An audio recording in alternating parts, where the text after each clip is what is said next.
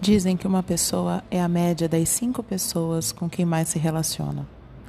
Passei a considerar isso como uma hipótese e a observar.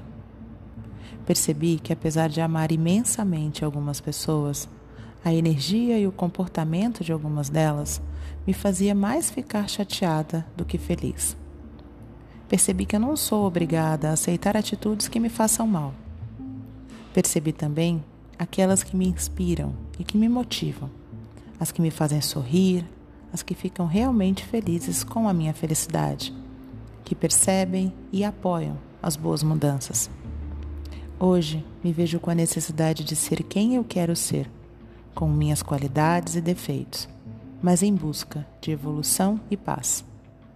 Se eu sou a média das cinco pessoas com quem eu mais convivo, eu tenho que conviver com pessoas que me inspirem a ser cada vez melhor. Comecei a tentar identificar em cada uma das pessoas com quem convivo e admiro as suas características principais. Assim, acabei descobrindo mentores, confidentes, inspiradores, esperançosos. Também identifiquei características não tão boas. Mas se eu estou me decidindo a ser quem eu quero ser, vamos buscar inspiração. Quem são seus heróis? Suas referências? Seus exemplos? E por que são? No que você se parece com eles? Vamos pensar sobre isso?